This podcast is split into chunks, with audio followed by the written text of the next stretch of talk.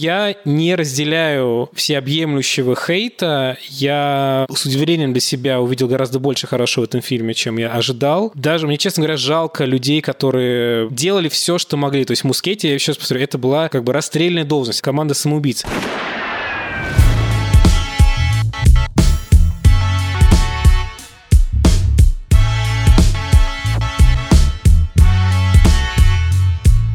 Всем привет! Это подкаст «Кинопоиска. Крупным планом». Меня зовут Дуля Джинайдаров, я редактор видео и подкастов «Кинопоиска». А я Всеволод Коршунов, киновед и куратор курса «Практическая кинокритика» в Московской школе кино. Каждую неделю мы обсуждаем новинки проката, иногда разбираем классические фильмы, а еще советуем, что посмотреть.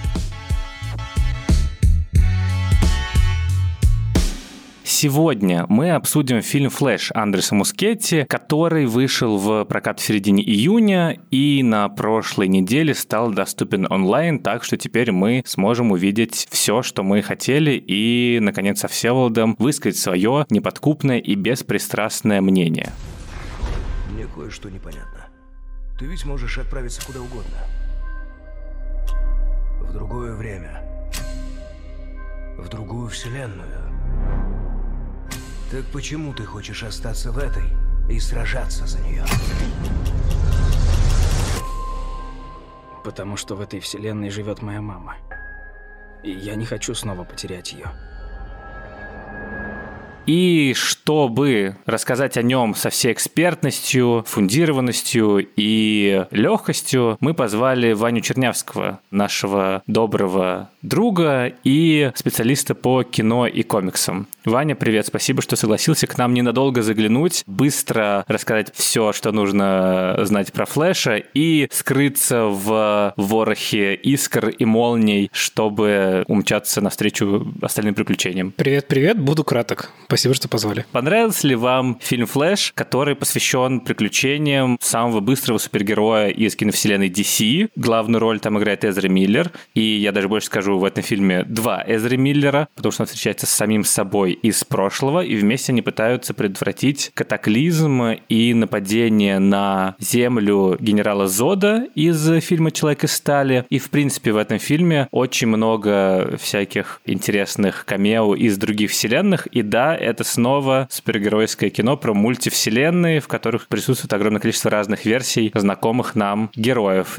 И, если честно, я не встречал давно фильма, который бы вызывал такой гнев и о котором мы говорили, что это худшее кино тысячелетия. Мне кажется, последний раз такое случалось, когда Зак Снайдер выпустил «Бэтмен против Супермена». Такой уровень хейта в сети и, в принципе, в отзывах. Так что даже интересно, что вы думаете об этом фильме, потому что у него не очень высокие зрительские оценки, и он оглушительно провалился в прокате, учитывая, что DC, очевидно, делала на него ставку и собиралась сделать из него главный летний блокбастер, это, конечно, все очень грустно, и ореол фиаско, он как-то впитался незаметно в образ э, Флэша. Ваня, твое мнение о фильме? Слушай, я сейчас отвечу. Короткую паузу, пожалуйста, потому что я забыл закрыть окно, и у меня как назло какой-то громкоговоритель под окном. Я сейчас быстро закрою и отвечу на вопрос.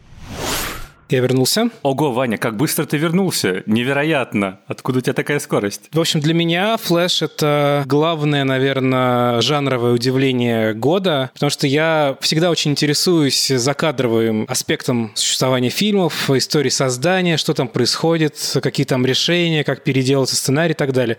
И, конечно, Флэш, который, по сути, 9 лет находился в так называемом производственном аду, то есть я так понимаю, что последние правки в фильм вносились уже прям незадолго до его отправки в кинотеатры. Как я понимаю, финал его переделался в этом году. Конечно, я давно знал, что там все с ним происходит, и я шел смотреть на крушение. Я думал, что сейчас я увижу, как, значит, гигантская корпорация в никуда выбрасывает деньги, и какой-то будет позор, и вот посмеемся иронично. И где-то минут через 15 фильма я понимаю, что, ну, он вызывает разные эмоции, но как бы я не вижу никакого художественного провала. То есть в этом фильме куча проблем, огромное количество прекрасных понимаю, признаю. Да? Для фильма такого жанра очень важна достоверность происходящего, и спецэффекты в этом фильме ее не обеспечивают. О, да. У него сценарий, который переделался много-много раз и очень далеко ушел от изначального замысла, и зачем-то напичкан персонажами из других фильмов, и как бы богатейшая мифология самого Флэша никак в нем практически не представлена. Все это понятно. И, конечно, давайте скажем прямо, достаточно безобразная сцена с мультивселенскими камео в конце, которая технически сделана отвратительно, и которой есть очень много этических вопросов, потому что там как бы воскрешают умерших актеров, и есть мнение, что Джордж Ривз, актер из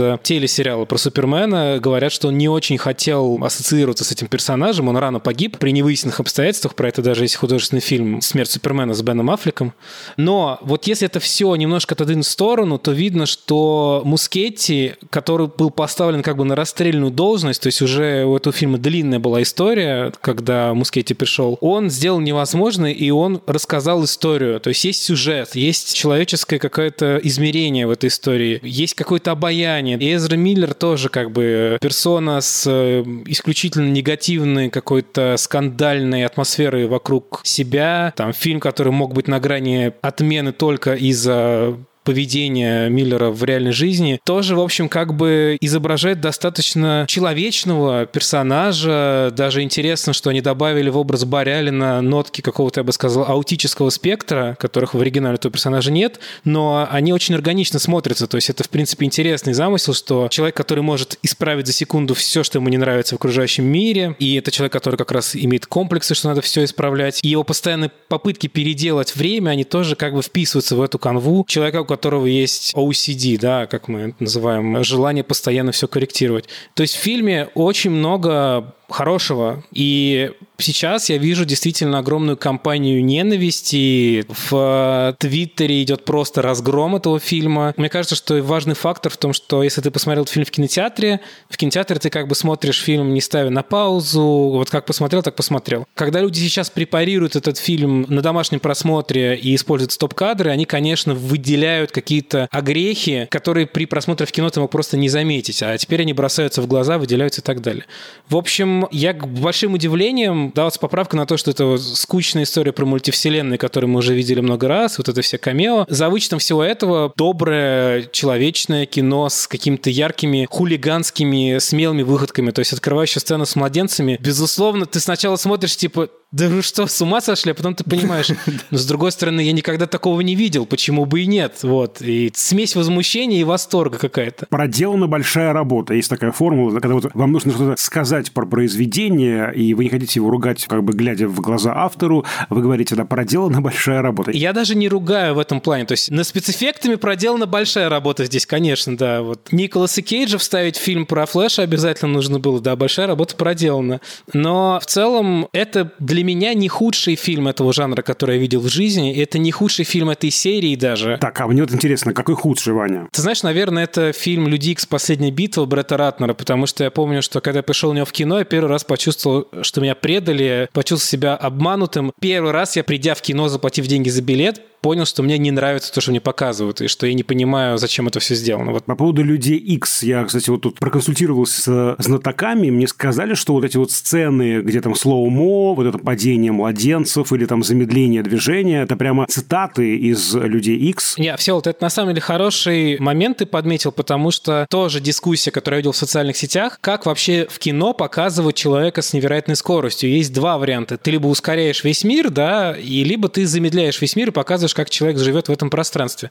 И мы действительно уже много раз видели slow-mo вот эти вот сцены. И да, мне кажется, какие бы они ни были изобретательные и возмутительные, это не самая сильная сторона фильма.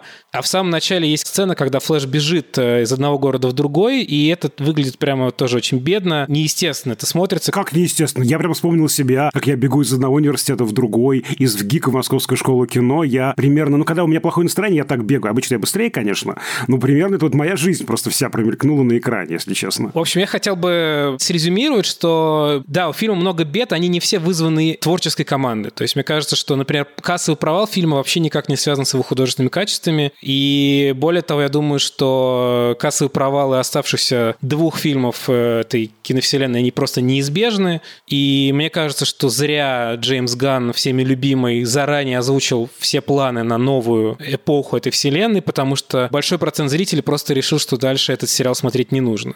Вот, поэтому я не разделяю всеобъемлющего хейта. Я с удивлением для себя увидел гораздо больше хорошего в этом фильме, чем я ожидал. Даже мне, честно говоря, жалко людей, которые делали все, что могли. То есть Мускетти, я еще раз это была как бы расстрельная должность, команда самоубийц. Поэтому мне не вызывает никакого удивления, что тот же Джеймс Ганн, посмотрев какой-то вариант этого фильма, понял, что если Мускетти смог вот эту проблему хоть как-то решить, то он готов ко всему. И никакого удивления, что ему доверено снимать следующее воплощение Бэтмена, например, мне не вызывает. Я думаю, что он может снимать теперь все, что угодно. То есть он сделал какое-никакое высказывание. Ему постоянно спускали сверху новый водный, и он ухитрился как-то что-то сделать. Это потрясающе. Поэтому, в общем, такие у меня ощущения. Немножко грустно, что все это так заканчивается даже. Мне стало, хотя я небольшой любитель киновселенной DC, но мне кажется, все эти персонажи, и актеры, и режиссеры, и сценаристы, они как-то не заслуживают такого бесславного конца. Поэтому я сегодня адвокат. Я видел тоже эти фотографии, как бы, типа, вот финальное появление Генри Кавилла как Супермена, и там вот эта вот ужасная 3D-моделька, где он с торсом. Мускетти объяснял, что я не знаю, правда это или нет, это может быть правда художественное решение, или это может быть отговорка, чтобы как-то успокоить прессу, что сцены, когда Флэш находится вот в этом состоянии спидфорса, намеренно сделаны неестественными, потому что как бы это нереальный мир, это какое-то другое измерение, можем так сказать, и все специально искажено. И в этом что-то есть такое интересная находка, но не очень понятно, это действительно так или это уже маркетологи придумали. Мне кажется, что это скорее маркетологи, конечно. Это не значит, что это не работает как художественное решение, это работает как художественное решение. То есть, когда я увидел вот это вот все, я такой, а, ну окей, хорошо, это какая-то вот призма вот этого вот странного мира суперскорости. Но в этом смысле я понимаю, почему в этот мир не вписали Роберта Паттинсона условно, потому что эстетика Бэтмена Мэтта Ривза, она, конечно, совсем не клеится вот с этим очень мультяшным, пластиковым, искусственным миром. Вот я, конечно, прям вот возмущен э, работой с деталями. Сейчас Ваня кое-что прояснил, что действительно оказывается много разных драфтов, и тут все по швам трещит. Но тема синих и зеленых банок с томатной пастой совершенно не раскрыта. Ружье, которое не выстрелило. Да, я думал, что там будет связана эта интрига с камерами, что там что-то он поставит синюю банку среди зеленых или там что-то еще. Вообще про это не важно, да, никому. И потом, конечно, я возмущен, что пармезан не входит в метафору. Это вот, ну, большего оскорбления мне лично нанести, ну, сложно. Как-то пармезан не входит в метафору. Все что угодно может не входить в метафору, но пармезан-то, друзья мои.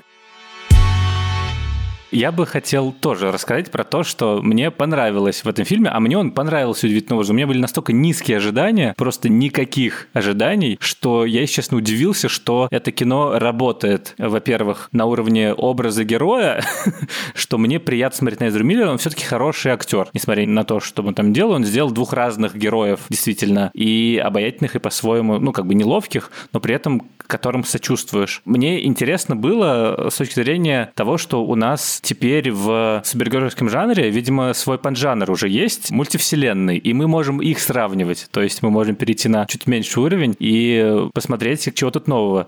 И меня, если честно, прям удивило, и я думал, что как-то в финале это переиграют, что Барри Аллен в финале позволил своей маме погибнуть. Это абсолютно противоположно тому, что про канон, про предписанность судьбы, про фатализм рассказывает Spider-Verse тот же. То есть здесь у нас идет не то, что ты можешь сам писать свою судьбу и можешь что-то изменять, а тут как раз прими свою травму, она делает тебя тем, кто ты есть, живи дальше, исправляйся. Шрамы – это часть тебя. Без шрамов ты будешь не таким, какой ты есть.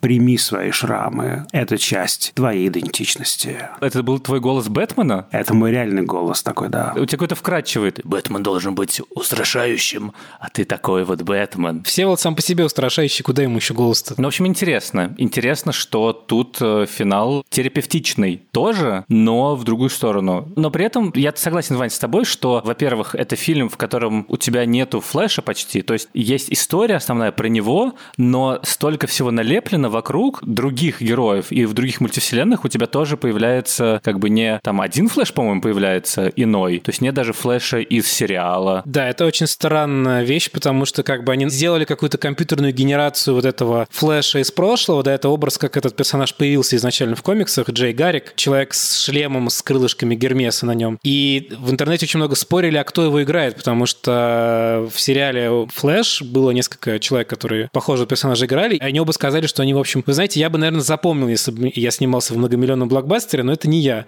И действительно странно, что комичная деталь, что вот 9 лет выходил телесериал, и в телесериале это есть камео Эзры Миллера, а в фильм найти возможность актера, который, ну, плохо или хорошо, это уже даже не важно. Человек 9 лет работал и популяризировал персонажа, но вместо этого мы вставим, значит, трех суперменов, из которых большинство ваших молодых зрителей вообще не понимает, что происходит. В чем разница между парадом камео, грубо говоря, в Человеке-пауке? Потому что большая часть зрителей, которые приходят на фильм с Томом Холландом, хотя бы знают, что были еще два воплощения до этого. А у многих зрителей есть опыт хождения в кино, да, и у них встречи со старыми знакомыми.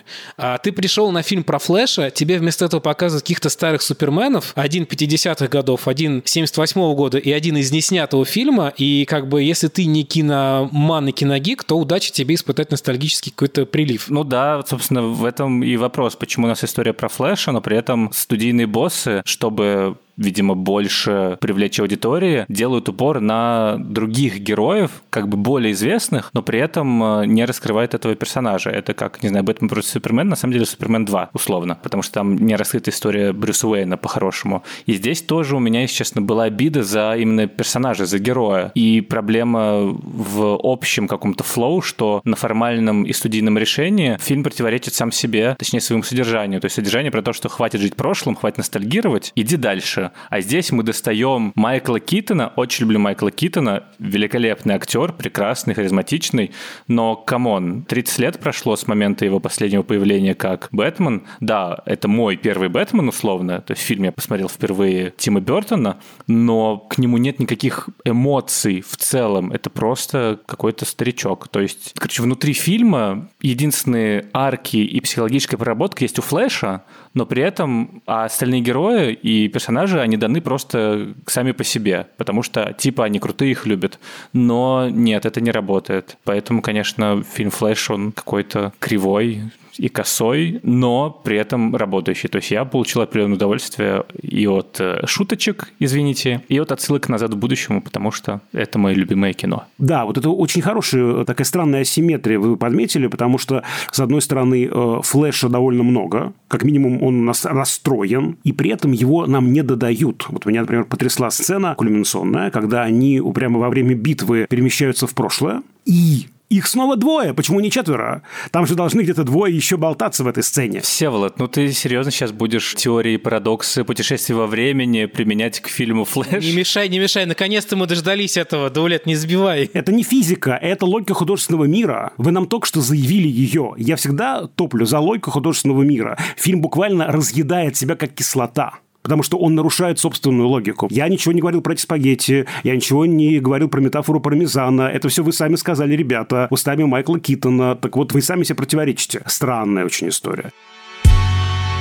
Ваше любимое камео есть? Ну, наверное, финальное, потому что оно хотя бы было для меня неожиданным. Джордж Клуни? Но это одна из тех сцен, которые переделывали. Вы знаете, что у фильма было три разных концовки. Ого. Какие еще? Боль, ты знаешь, вот я, например, не люблю всякие новости со съемочных площадок. Иногда против своей воли натыкаешься.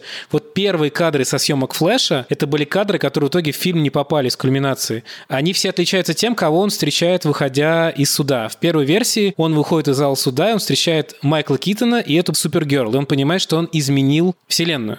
И замысел боссов студии Warner был в том, что дальше Бен Аффлек освобождается, идет на все четыре стороны, а Майкл Китон будет как бы встречаться в других фильмах. И, например, вот отмененный фильм Batgirl, в нем как раз действие происходит после вот этой концовки Флэша. И зрителей как бы не возникает вопроса, почему Бэтмен опять Майкл Китон.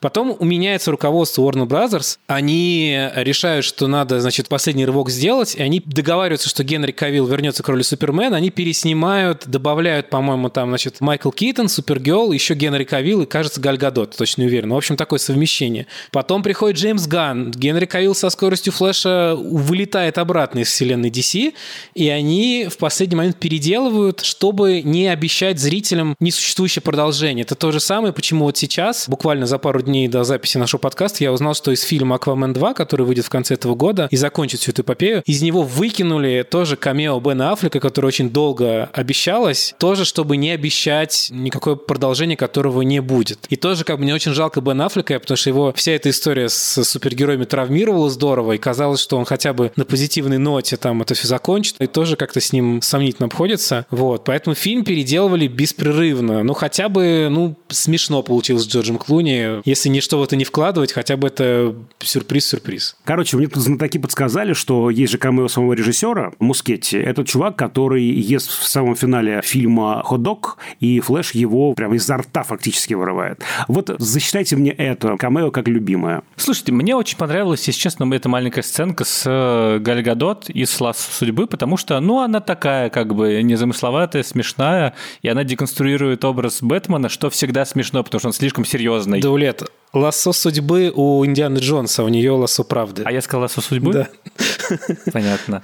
Ну да, и там как бы над Бэтменом шутят, типа, ну, у меня такая крутая личность. И Эзра Миллер какой-то такой тоже неловкий. И этот грабитель такой, у меня тоже детская травма. Ну, это как-то мило. То есть вот это в духе этого фильма. Потому что вот первый час, когда завязываются какие-то линии, когда у нас больше про самого Флэша, это очень классное кино. Последние минут 50, когда там Мочилово это бесконечное, они, честно, чуть-чуть утомительные, потому что, ну, не такой изобретательный экшен. Если честно, вот эта финальная сцене с генералом Зодом, я даже читал, что они специально выбрали вот это вот пустынное пространство, где дерутся с э, ребятами с Криптона, потому что это легче отрисовывать э, на компьютере, чтобы у тебя не было много слишком объектов, а просто пустое пространство. И оно сейчас как-то не очень э, вдохновляющее. Но спагетти теперь я буду есть с удовольствием. Буду думать, что это все пересечение судеб, наших судеб с вами, друзья мои, каких-то еще. Есть Мойры, которые плетут нити судьбы, а я буду тот, кто будет пожирать судьбы. Вот видите, сколько полезного я вынес из этого прекрасного фильма. И еще очень полезно, кстати, я знаю, что мой любимый Федерико Феллини в юности очень любил комиксы и как раз перерисовывал и делал какую-то итальянскую такую на коленке, что называется, версию Флэша Гордона. И сел я смотреть Флэш и думаю, о, вот тот самый феллиниевский Флэш. Потом я понял, что это разные персонажи вообще из разных вселенных. Очень расстроился. Но зато я знаю, что Флэш и Флэш Гордон это не одно и то же. Для меня, видите, тоже много познавательного было в просмотре этого фильма. Феллини был фанат Марвел, и он встречался со Стэном Ли, высказал ему свои респекты.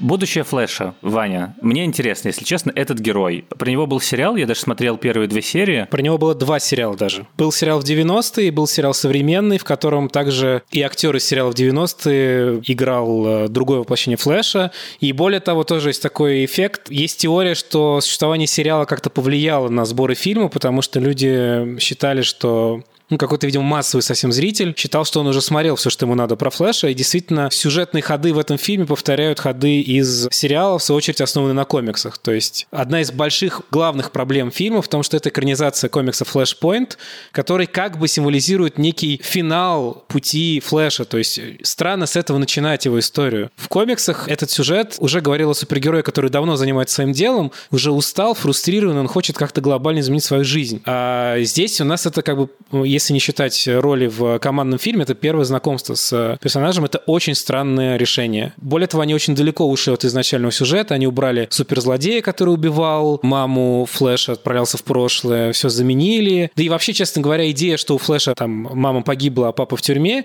это тоже новация относительно недавняя. Это в 21 веке сценаристы решили, что ему не хватает трагедии. Будущее, я не знаю до лет. Джеймс Ган туманно отвечал на эти вопросы, говорил, что, возможно, они могут как-то его оставить, как-то использовать использовать в будущем, но полагаю, что сборы фильма ставят на этом крест. Ну да, короче, опять будут реанимировать, гальванизировать Бэтмена и Супермена. Насколько я помню, в первой плеяде фильмов, которые Джеймс Ганн анонсировал, фильмов и сериалов, Флэш не упоминается. То есть они, да, начнут с Бэтмена и Супермена и подключат каких-то персонажей, которые не были экранизированы, чтобы больше иметь шансов начать все с самого начала. В общем, у этой временной нити нет ни прошлого, ни будущего, есть только точка пересечения палочек спагетти.